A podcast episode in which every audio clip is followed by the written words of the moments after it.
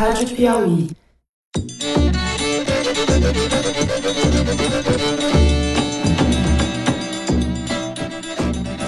Olá, bem-vindo ao Foro de Teresina. Eu sou Fernando de Barros e Silva, diretor de redação da revista Piauí.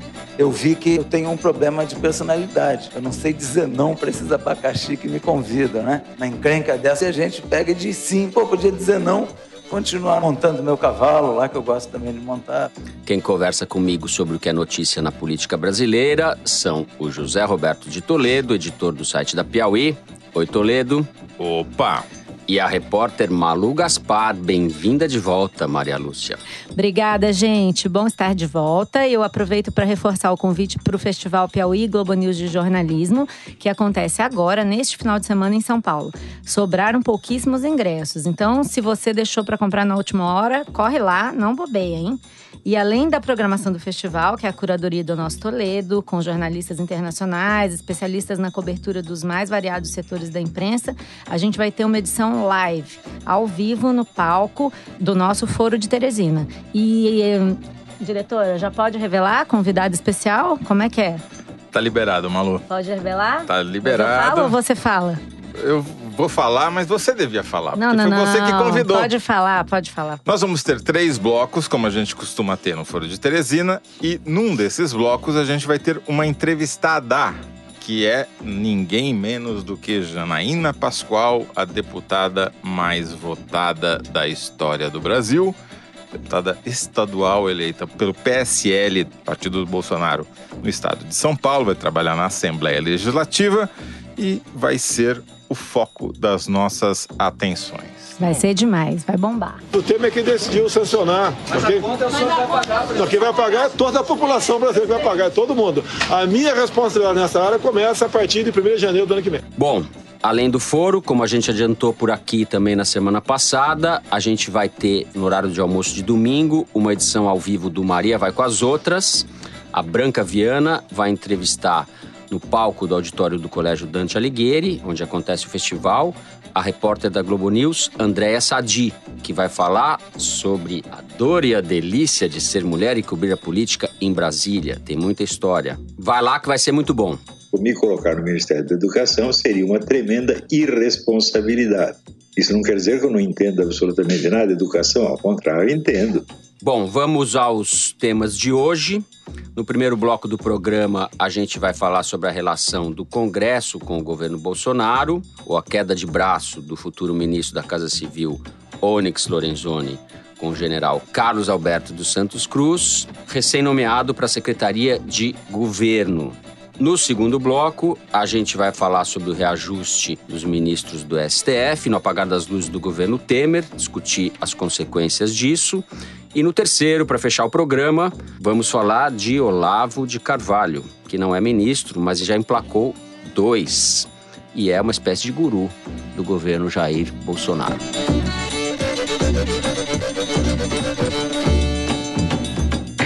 Bem, na última segunda-feira, 26 de novembro, Bolsonaro nomeou o general de divisão Carlos Alberto dos Santos Cruz para a Secretaria de Governo. É o quinto militar nomeado no governo até agora. E lá dentro do Planalto, a gente tem o Santos Cruz agora na Secretaria de Governo, na Casa Civil, o deputado Onyx Lorenzoni e na Secretaria Geral, o Bebiano. Né? A gente tem três nomes aí que vão dividir tarefas que a gente não sabe exatamente quais são. Parece claro, Zé, o Santos Cruz foi nomeado para cuidar, aparentemente, do programa de privatizações, que tem o nome pomposo de PPI, parcerias e investimentos tal.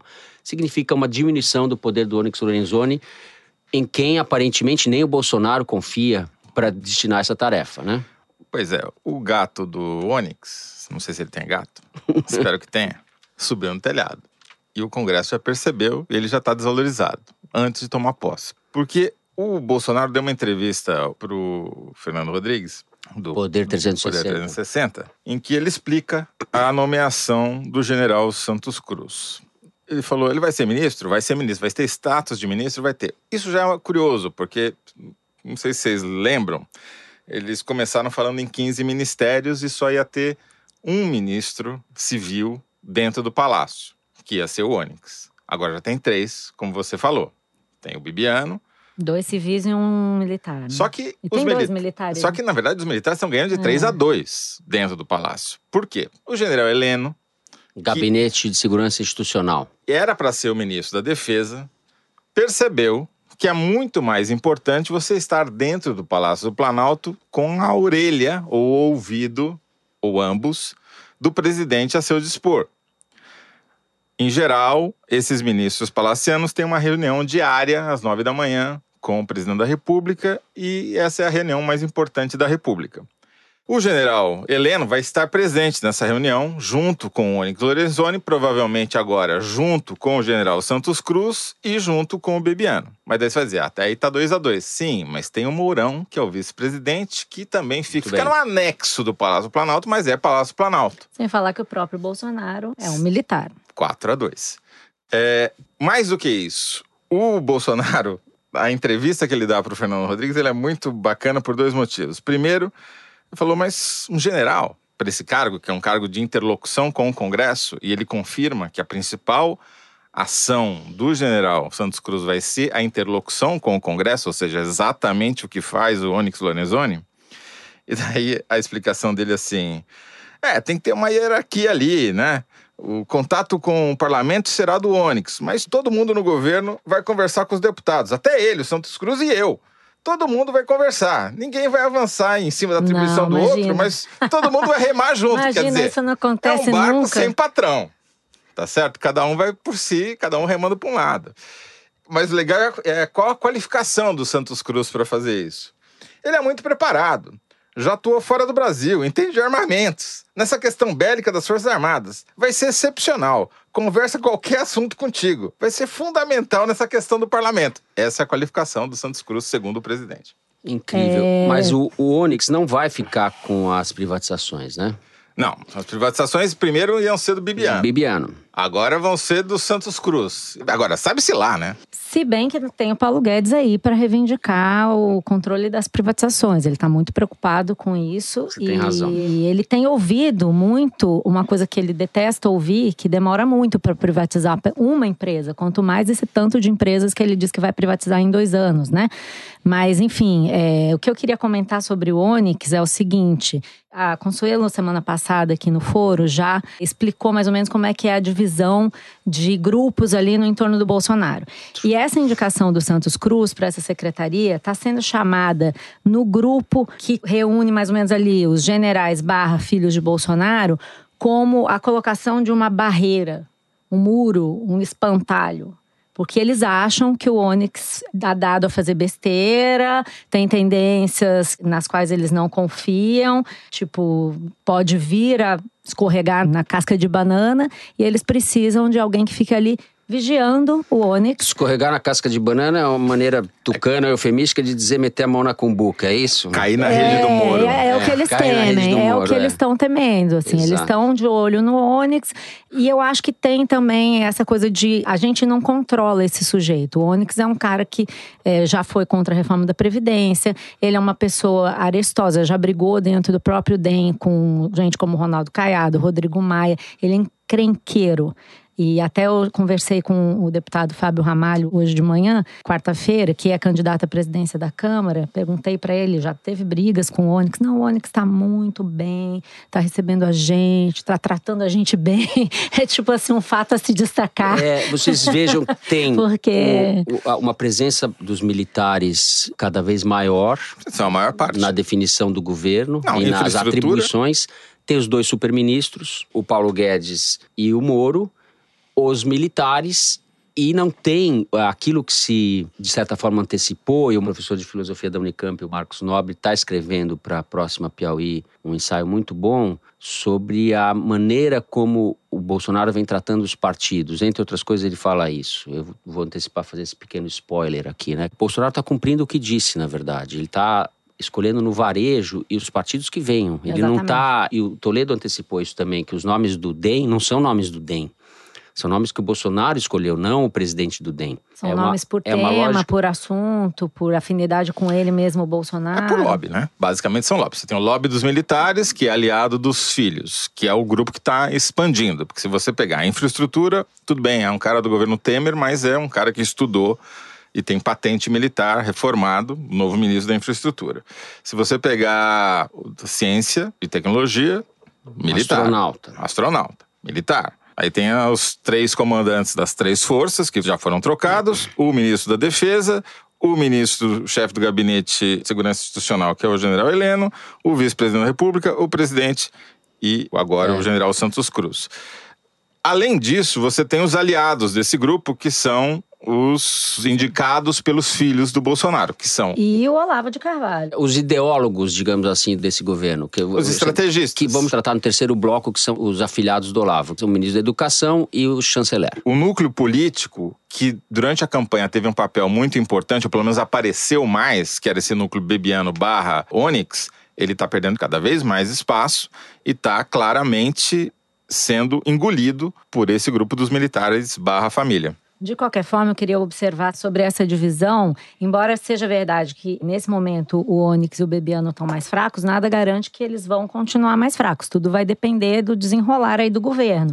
E lembrando aqui de outros governos, em que você sempre teve uma certa divisão de grupos. Se a gente no Fernando Henrique teve a divisão entre Serra e Malan, no Lula tinha a divisão do grupo do Zé Dirceu. com- Palocci. Palocci. No caso do Bolsonaro, deve permanecer essa divisão de grupos entre generais, os caras que se consideram os puros. Você vê por esse discurso dessa pessoa de bastidores que me falou sobre o Onyx, é como se eles fossem os puros, responsáveis por blindar o Bolsonaro de qualquer ação que possa ser considerada De um de desvio, corrupção. um escândalo. Mas ah, não estou falando nem só de escândalos, porque na ótica desse pessoal, qualquer coisa que se assemelha à política tradicional deve ser banida. É escândalo também, tá? Eu acho que eles têm uma preocupação muito clara com essa lógica que vem do Congresso, de ficar negociando com o empresário, o lobby que o Toledo falou, eles querem blindar o Bolsonaro disso. Mas, por outro lado, tem Bebiano, tem Onyx, vai haver alianças de ocasião com o Paulo Guedes, com o Moro e com outros personagens do governo, porque vai ser preciso negociar com o Congresso.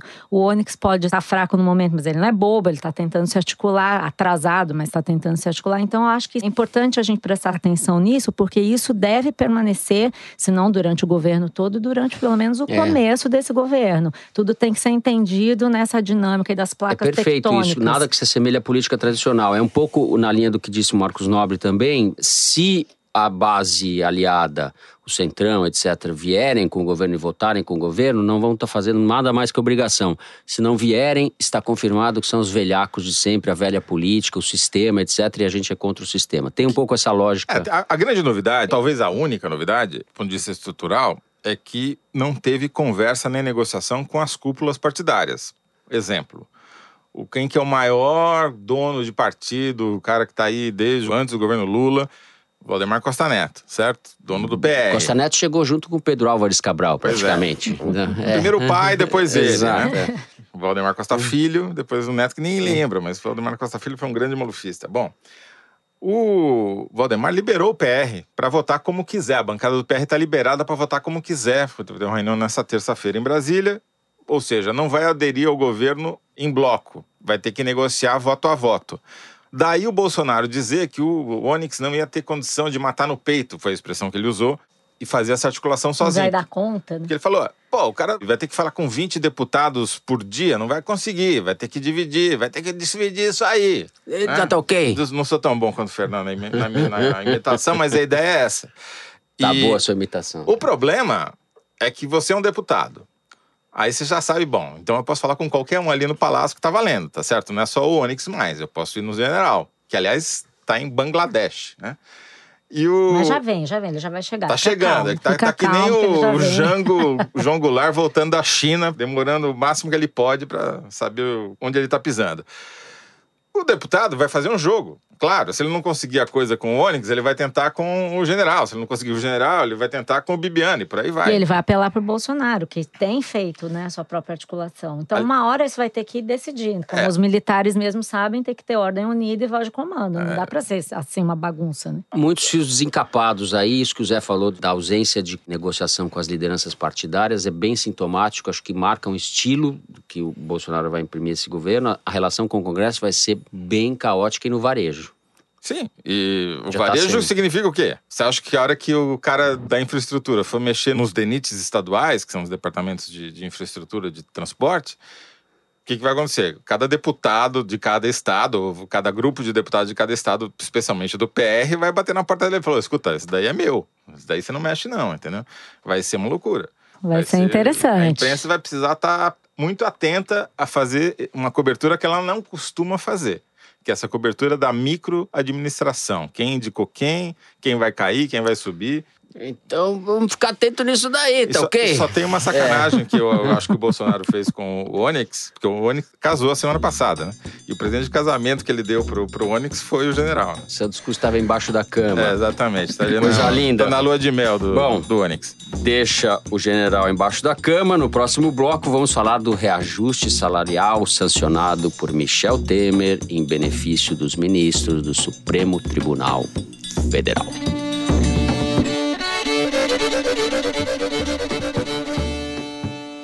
Bom, presidente Michel Temer, decorativo já faz alguns meses, ou Provou agora que não é, né? provou agora que não é.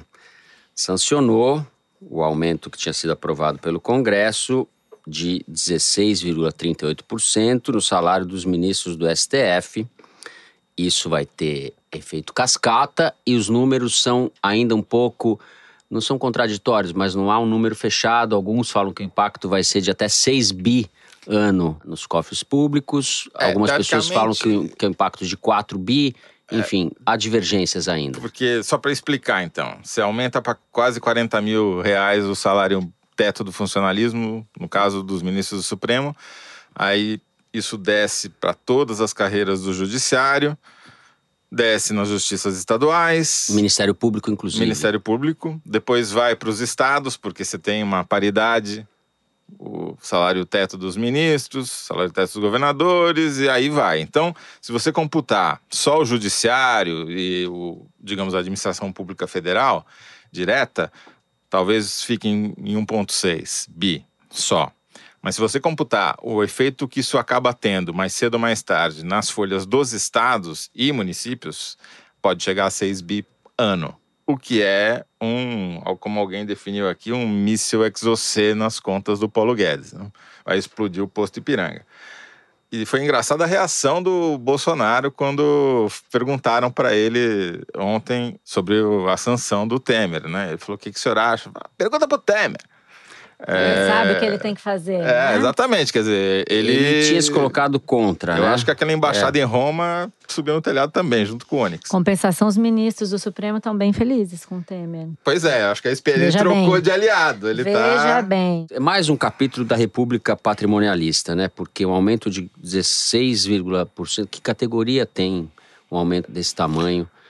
Mas ma- como é que é, Maria Lúcia? Dá o outro lado aí, pô. Você acabou de ler. Não, então, tava lendo aqui no blog do Fred Vasconcelos, publicou hoje frases de magistrado sobre essa questão do auxílio moradia. E tá aqui o José Renato Nalines, presidente do TJ de São Paulo, num debate na TV Cultura em 2014, justificando a existência do auxílio moradia. Ele diz que hoje, aparentemente, o juiz brasileiro ganha bem, mas ele tem 27% de desconto de imposto de renda. Só ele, né? Ó, ele tem que pagar plano de saúde. Ó, Só ele. Ele tem que comprar terno. Meu Deus. Só ele. E não dá pra ir a toda hora pra Miami comprar terno, porque é cada ele mesmo. semana ele tem que usar um terno diferente, uma camisa razoável, um sapato decente. Ele tem que ter um carro.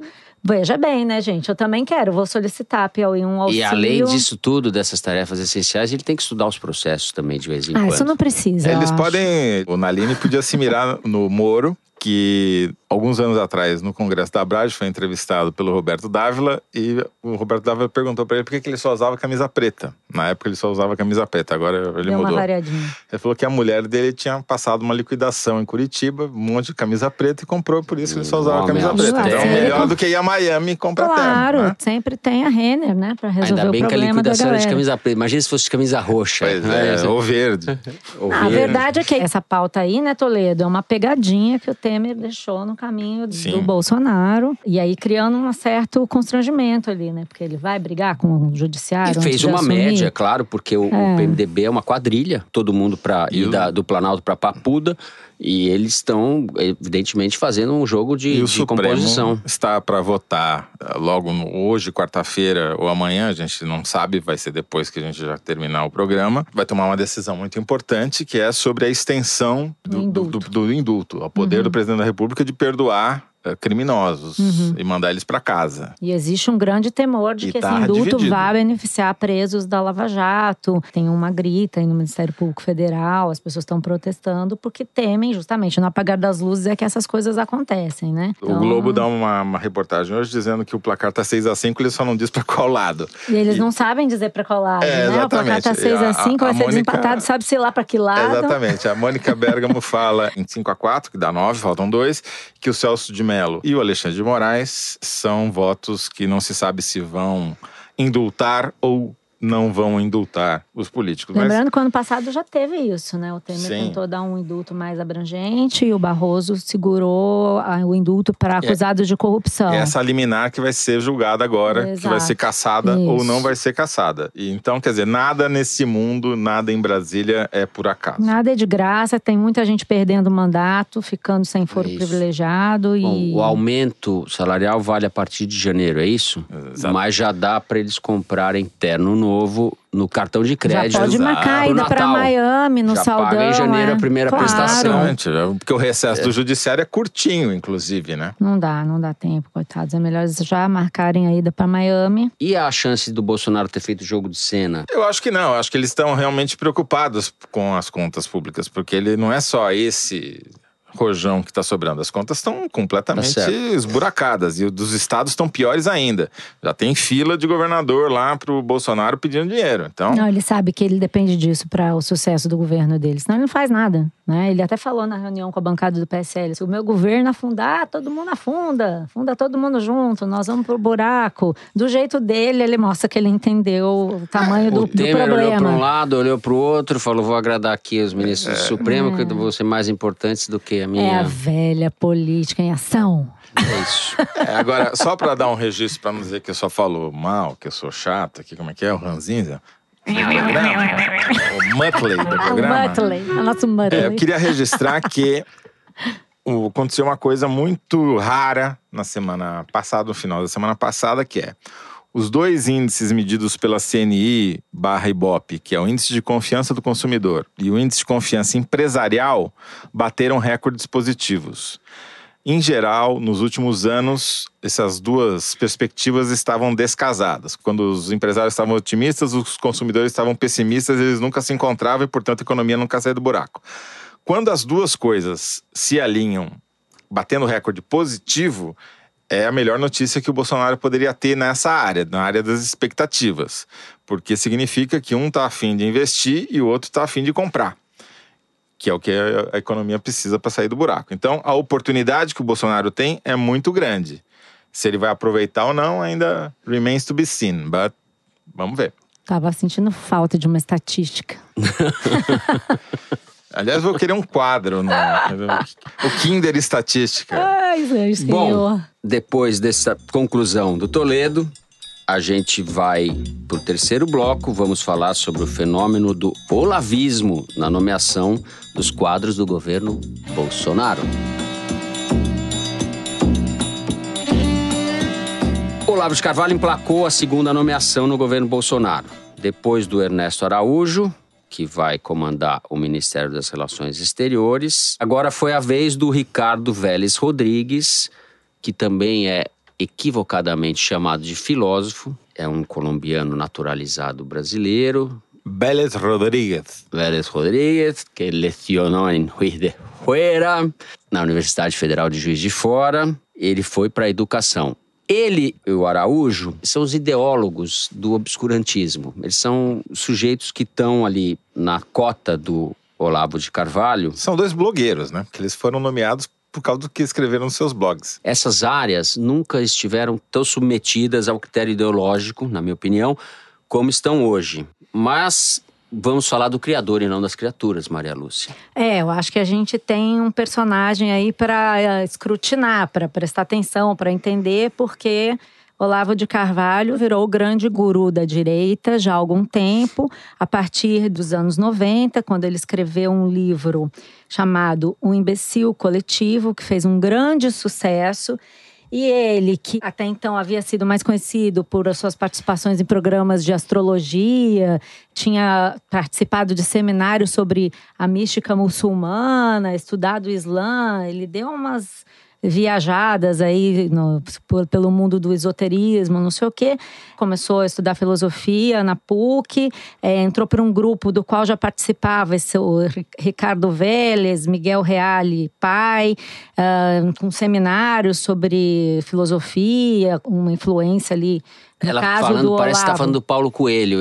É parecido Parece mesmo. Paulo um Coelho, pouco, acho que em vez de um escrever o pouco. alquimista, ele escreveu o imbecil coletivo. É um pouco. Não, parece. acho que É, os tem uma dois provocaram assim, identificações cara. fortes, né? Não, são sujeitos que foram buscando ali um caminho no meio dessa meio uma salada geral. E no caso dele, ele encontrou essa linha de raciocínio aí, que ele expressou nesse livro de 1996 chamado O Imbecil Coletivo, que diz que essa ideia de pensamento coletivo, cunhada por Gramsci, se impregnou no imaginário cultural brasileiro a ponto de gerar uma hegemonia do pensamento de esquerda nos meios culturais.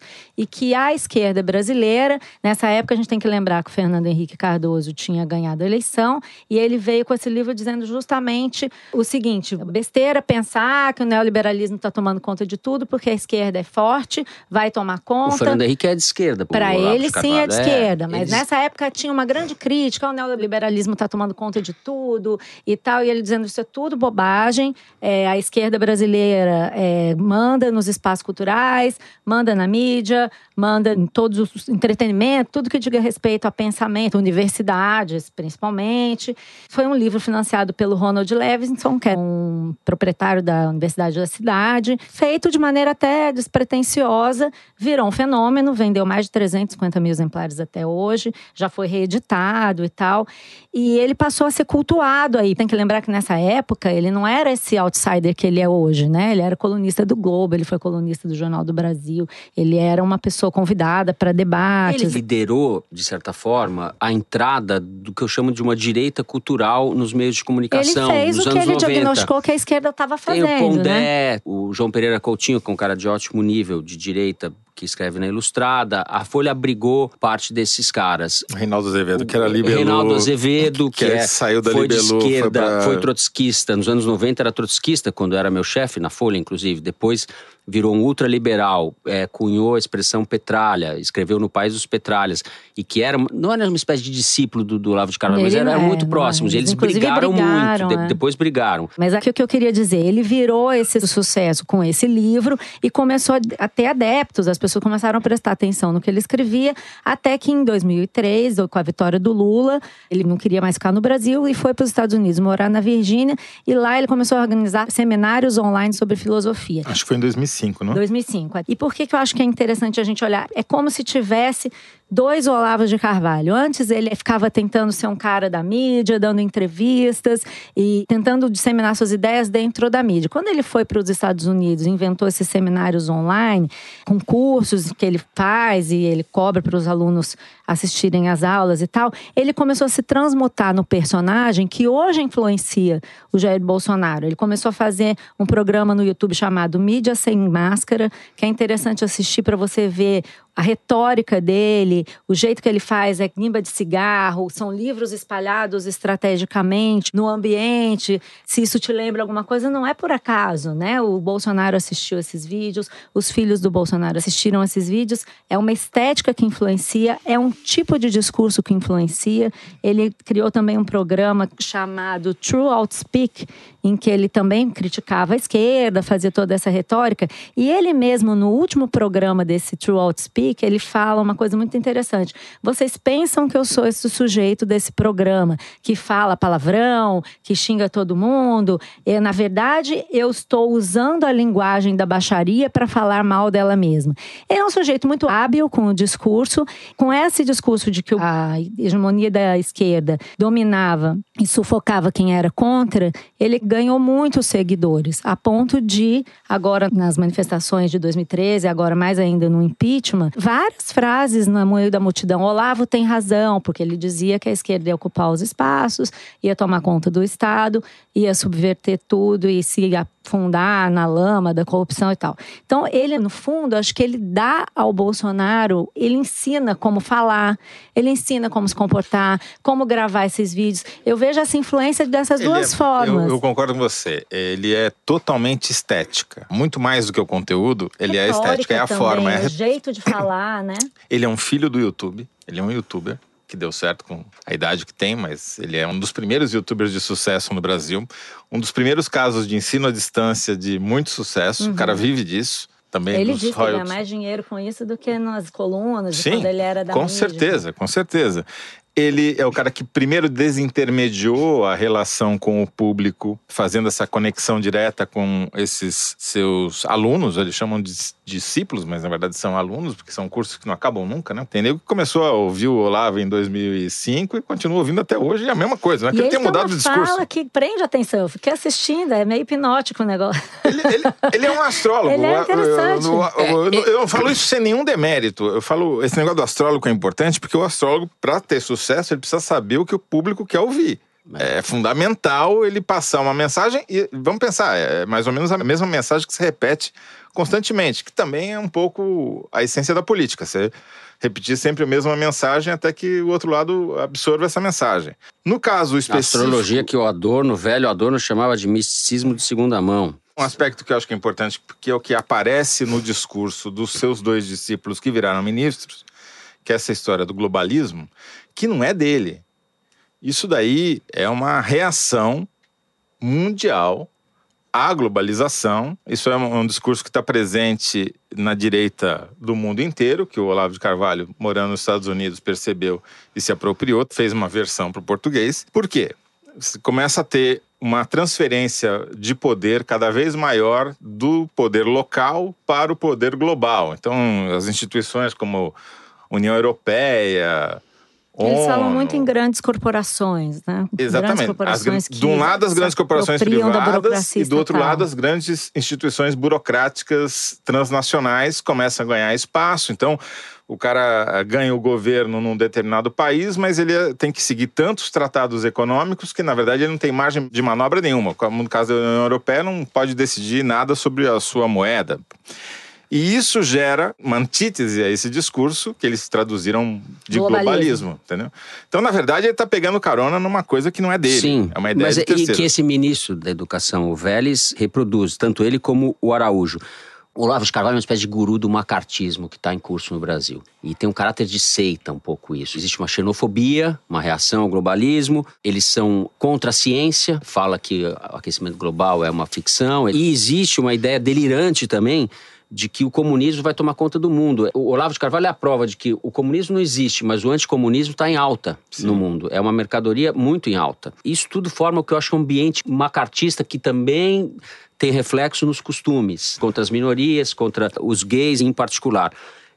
Eu queria fazer uma sugestão aqui, já que se fala tanto em Gramsci, o Brasil deveria reeditar as obras do Gramsci para que as pessoas leiam as obras do Gramsci. E aqui eu me baseio num texto que foi escrito pelo Otávio Frias Filho, Você quer que os caras leiam não, Gramsci também, pô? É porque o Gramsci é um autor que foi muito mal editado no Brasil. As edições do Carlos Nelson Coutinho, que foi um professor aqui da UFRJ, um professor de filosofia, uma pessoa muito bacana, morreu precocemente de câncer também. É, foi o principal tradutor e divulgador do Gramsci no Brasil.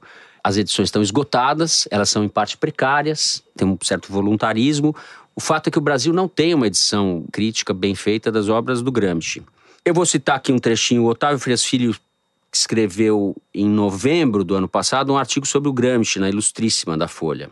E ele fala, entre outras coisas, que um dos achados do Gramsci foi ter dito que o poder repousa sobre instrumentos coercitivos, mas nunca dispensa outra dimensão, que se expressa como persuasão e relativo consentimento. A dimensão coercitiva concerne ao Estado, mas a sociedade civil é o palco onde se disputa, em épocas de crise, a hegemonia, justamente onde esse consentimento e essa persuasão se dão. Então é o caso da gente ler o Gramsci um pouco, já que a direita está se apropriando, fazendo uma caricatura do Gramsci, a editora que fizer isso vai estar marcando um gol, eu acho, né? Quem sabe o Andreasa, da Record, não quer editar o Gramsci, agora que ele é um autor da direita. Ele se aproveitou dessa onda é. da direita muito bem, né? A Record cresceu nessa coisa da direita. Mas eu ia te falar uma coisa sobre essa coisa do macartismo. A impressão que eu tenho é que toda essa dinâmica dentro da direita é mais complexa, porque quando você vai ver o discurso do próprio Olavo sobre a escola sem partido, o que ele diz é justamente o contrário, que não adianta você botar placa em escola e obrigar o Estado a instituir uhum. um controle disso, porque isso não é assim que funciona, porque não foi assim que a esquerda ocupou os espaços. É verdade, mas daí ele está falando então é sobre, é exatamente como o Gramsci. Ele está discussão... tá falando, não adianta você fazer uma proposta legislativa sem fazer o combate cultural antes. Exato, se, se que você ele, primeiro... que ele defende é você inverter o sinal e fazer Exato. na prática, como ele fez, com blogs, dando aulas, formando gerações de jovens que hoje se consideram olavetes ou alunos do Olavo, que estão indo para governo, tentando influenciar o, o governo Bolsonaro, na prática. Então, eu acho que é um pouco mais complicado e eu acho até mais. Ele tem um, no discurso dele, é óbvio, óbvio que ele está adorando o sucesso que ele está fazendo na mídia, ele critica a mídia, mas ele deu três entrevistas gigantes para o Globo, para o Estadão e para a Folha. Obviamente, ele está curtindo ser o centro das atenções Claro, na mídia tradicional. Que ele faz um discurso dizendo que ele despreza, mas no fundo ele está achando o máximo. Várias vezes ele diz: Eu não preciso da mídia tradicional. A gente sabe como é que funciona isso. Uhum. Mas o que eu acho que pode acontecer, como ele tem esse espírito meio anarquista, eu sou eu, eu sou o brilhante, eu sou o máximo, não sei o quê, novos ruídos surgirem. A gente tem que prestar atenção para onde que ele está indo agora. Ele é uma espécie de biruta, né? Mas, é, de pensamento. Mas é. ele, ele é muito coerente. Ele, ele solta essas frases de efeito, essas Não, é escatologias coerente. diárias, mas ele fala a mesma coisa desde sempre. Não, é um ele não pensamento mudou, bem né? construído. Não sei. E é não muito curto, seja- é uma coisa muito, É. muito estreita e condensada. Que ele fala de diferentes maneiras, como é uma tática da retórica política. Você repete a mesma mensagem N vezes de maneiras diferentes para ver se eu ela prometo, cola, É um né? raciocínio Eu Não, sofisticado. quando, prometo- quando eu digo que é curto é. É. porque ele é pequeno. Mas ele não chega a ser uma ideologia, como ele mesmo disse Ele que não é. que não é. Porque não é um conjunto de ideias que enquadra todo o conhecimento humano. Muito longe disso. É um conjunto de poucas ideias. Prometo que eu vou ler O Jardim das Aflições agora, que é o livro dele de filosofia. É, eu- eu vou fazer como que o Celso Rocha de Barros fez. É, o Celso Rocha de criticar Barros tem que ler, escreveu. né? Tem que ler. É, eu prometo que eu não lerei. É, e não criticarei tão pouco. A única coisa que eu queria apontar é que ele disse que recusou o Ministério da Educação. E eu entendo por que ele recusou. Ele fica falando que ele gostaria de ser embaixador do Brasil em Washington, o que eu duvido também, porque ele fala que ele queria, depois ele disse que não queria, porque não ia poder fumar o cachimbo dele dentro da embaixada. Mas não é esse o motivo, não é o cachimbo. O problema é que as ideias deles, na prática, vão se provar inviáveis. Por isso que ele fica combatendo a escola sem partido, porque ele sabe que, do jeito que ela está constituída, não vai funcionar. Ele não quer que seja testado, porque se for testado, não vai dar.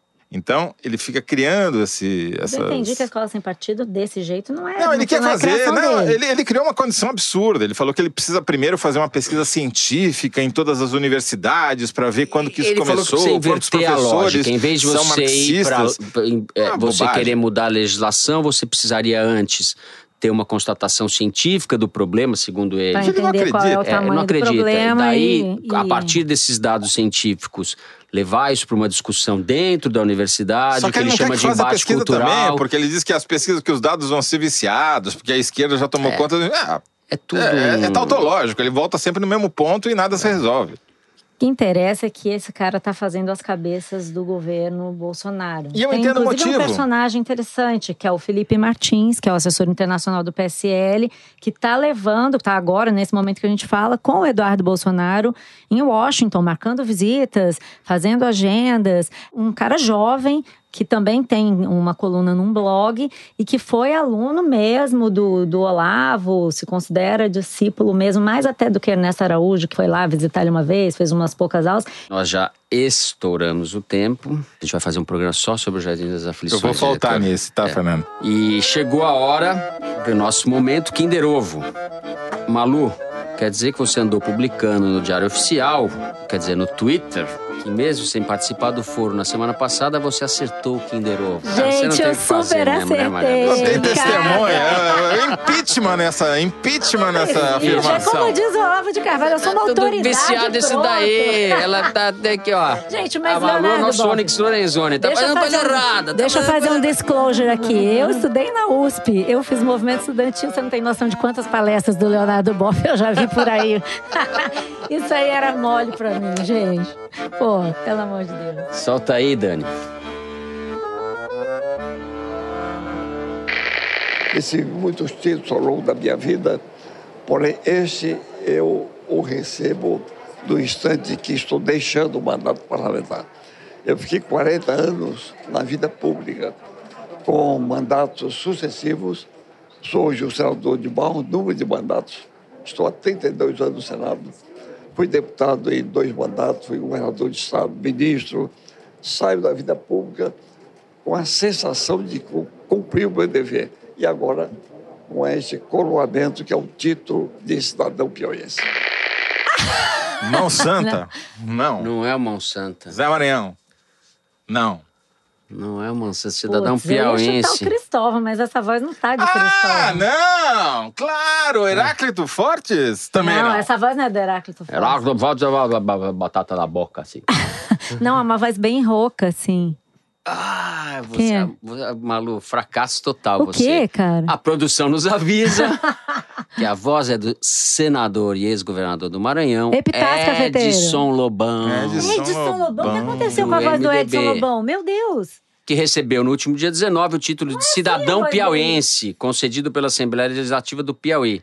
Ele Lob- tava rouco, tava doente, Lobão, tava gripado. E- esse Só- negócio do Piauí me enganou, porque Enganou. o cara é do Maranhão. Ele disputou a reeleição para o mas Senado esse ano pelo. Maranhão e não conseguiu se reeleger. Ficou em quarto lugar com 553 mil votos. Nem ele, nem o filho. Edson Lobão, que Mas também... eu garanto que o cabelo dele tava lá nos trinques, bem pintadinho, Eu diria que direitinho. Edson Lobão perdeu o foro privilegiado. E agora? Essa é a notícia. Não, mas Hã? ele é mais velho, ele não tem esse Essa foi uma problema. pegadinha. O Kinder Ovo tá dando de. de- Pode de- trocar de- o foro privilegiado pelo foro de Teresina, já que agora ele é cidadão piauiense. né? Não, mas acho que ele já tem idade pra não ser preso. A produção fez uma Não, pegadinha. aqui a gente não com prende gente ninguém, dessa mas- vez. não, tô falando do foro, caramba. Vamos abrir as cartinhas agora que chegaram aqui na nossa elegante caixa de correio do Foro de Teresina. Toledo, eu acho que essa aqui é para você. A Alessandra Soares, que é cientista política e faz análise de conjuntura, disse que se deparou com um requerimento de audiência pública do futuro ministro Onyx Lorenzoni, que a fez pensar no foro. Ela anexou aqui, abre aspas. Solicita a realização de audiência pública para debater a proliferação em território nacional do javali e do produto de seu cruzamento com o porco doméstico, denominado java porco. Seus reflexos na produção primária, no meio ambiente e na qualidade de vida das populações Quer dizer que e a legislação que é regulamenta o seu abate. do Onyx Lorenzoni no Não, eu sou. Não, eu, desculpa, desculpa. Descobriu, eu, Alessandra eu, eu tô descobriu. com o Java Porco há muito antes do Onyx Lourenço. Então isso é uma tentativa do Onyx de te cooptar? Na verdade, Seria isso? é uma seita secreta que vocês não descobriram seita do ainda. Java Porco. Que é a seita dos adoradores do Java Porco. Que o Foro Teresina é apenas um veículo de Olavo vai transmissão. desmascarar essa farsa, eu na, acho. Na verdade, é um veículo de transmissão ideológica do Java Porquismo, entendeu? Java Entendi, porquismo, é. Caramba! E Bom. o Onyx tá iniciado, então. É, eu não ia falar, não ia, mas ela entregou, né? Meu Deus, revelações. Nós temos cerimônias de iniciação que vocês não Prefiro imaginam, não- vocês não prefiro imaginam não como são, entendeu? O java porquismo está em alta. Bom, recebemos aqui um outro pedido para mandar um olá, olá. Por favor, olá, olá. Olá, olá. Olá, olá. Para a banda Macedus, com muitos S's. Olá, olá. Maceduz. Segundo o e-mail, eles têm uma música estilo noise político, seja lá o que isso signifique, que é uma homenagem a nada mais, nada menos do que o Foro de Teresina. Uau! Manda pra nós, né? Se a gente já tem essa Exatamente. música, nós temos que botar no. Eu quero saber se isso existe, né? Deve ser, deve ser uma cascata desgraçada. A nossa produção respondeu e-mail pedindo essa gravação para tocar no programa e eles disseram que não encontraram. Fake Golpe! news! Fake news, fake news. Fake É total. querido de vocês, tá ok? Tem uma outra cartinha aqui do Renato Gaspi, que faz mestrado, vejam só, em Economia Política na Universidade Centro-Europeia em Budapeste. Ele disse que às vezes assusta os húngaros no metrô ouvindo o Foro de Teresina. e que ver o que o Vítor Orbán está fazendo com a Hungria, abre aspas, é como olhar para o futuro do Brasil se houver continuidade do governo Bolsonaro. Como assim, se houver continuidade? Tem que continuar com isso daí, tá ok? Coragem, Renato, vamos que vamos. E coube a mim, que sou a mais meiga, a parte sentimental do Correio Elegante. Muito Mari meiga. Romano escreveu: Tem um novo interesse romântico. E fico pensando: quando vamos escutar o foro juntos? E ela mandou uma direta aqui. Gabriel, quero escutar foros com você. É um marco em relação a qualquer amorosa que se preza. Claro, se a pessoa aguentar, né? Ouvir o foro Vão de ouvir o foro lá no Dante Alighieri no próximo Isso. sábado. Não, e se não der, ouve, Ou Gabriel. domingo, Ouve o foro de sábado. Teresina com a Mari, Gabriel. Você não vai se arrepender. É, vai lá no, vai lá no Dante. Por, por- você não conhece a Mari ainda. Eu não sei onde né? que ela mora, se ela pode ir, se ela não puder, ela Não, ouve compra uma Gabriel passagem e vai, depende do interesse. Foro É um de investimento. Teresina. Convida ele, a Mari, pra garantia passar de um de orgasmos tântricos Paulo. Sucessivos. Senhor, não sabia Vamos que a lá. gente provocava isso. Bom, olha, tem também a cartinha do Eduardo do Vale, de Bangu, aqui do Rio de Janeiro. Ele também ouve o foro no transporte público e disse que morre de rir com as tiradas do Fernando. Abre aspas. Toda semana eu resumo a edição do foro para minha namorada Evelyn e debato com ela as três partes do programa. Apesar disso, ainda não consegui convencê-la a ouvir o foro. Eita, Puxa lá. vida, Eduardo, você tá fraco, cara. Insiste mais que vai dar certo. Leva ela lá no sábado pra assistir o Foro ao Ah, vivo. mas olha só, olha só, olha só. Tem um negócio aqui. Eu vou continuar lendo aqui ó, o, o, o que ele falou. Mas isso vai mudar, pois no dia 4 de dezembro eu vou pedi-la em casamento. E ela não descobrirá a surpresa, pois não houve o foro de Teresina. Boa vingança. Amei, Eduardo. Você é dos Muito nossos. bom, que se- coitada, vai ficar na- no escuro. Bom, vamos tocar aí a marcha nupcial. Por isso que o Danilo, aqui no Twitter, disse que o Foro de Teresina é só amor. Entendeu? Um podcast maravilhoso. É só amor. O Eduardo Santiago disse que é totalmente excelente. Tem meio excelente. A socialista Denubank diz que hoje, quando ela escreveu isso daqui a semana passada, está fenomenal. Então a gente realmente está muito Nós somos pior do que a gente modestos como o imaginava. Olavo de Carvalho. Olha a responsabilidade, pessoal. Olavo, estamos chegando. É, Com fenômeno. isso, depois deste momento ternura, Foro de Teresina dessa semana vai ficando por aqui. A nossa diretora é a Paula Scarpim e temos a produção do Luiz de Maza e da Mari Faria. Queria mandar um beijo para nossa também produtora Luísa Miguez, que acabou de ter nenê, o Tomé, bem-vindo Tomé, Tomé, coisa Não, mais peraí, linda. peraí. O, cara- o filho chama-se Tomé e ela, a profissão dela é o quê? Checadora. Ver para crer. Dá para crer, não? Lindo. Menininho lindo, eu vi. Um fofo. Bom, a gente grava nos estúdios Rastro Pop com o Dani D. A finalização e a mixagem são do João Jabassi. Nossa música tema é composta e executada pelos piauienses Vânia Salles e Beto Boreno. Eu sou Fernando de Barros e Silva. Meus companheiros de conversa são o José Roberto de Toledo. Tchau, Toledo. Javaporquistas univos. Univos. E a Malu Gaspar. Tchau, Tre- povo. Até a próxima. trepidante como sempre. Nos vemos no sábado lá no Colégio Dante Alighieri, em São Paulo. Até lá.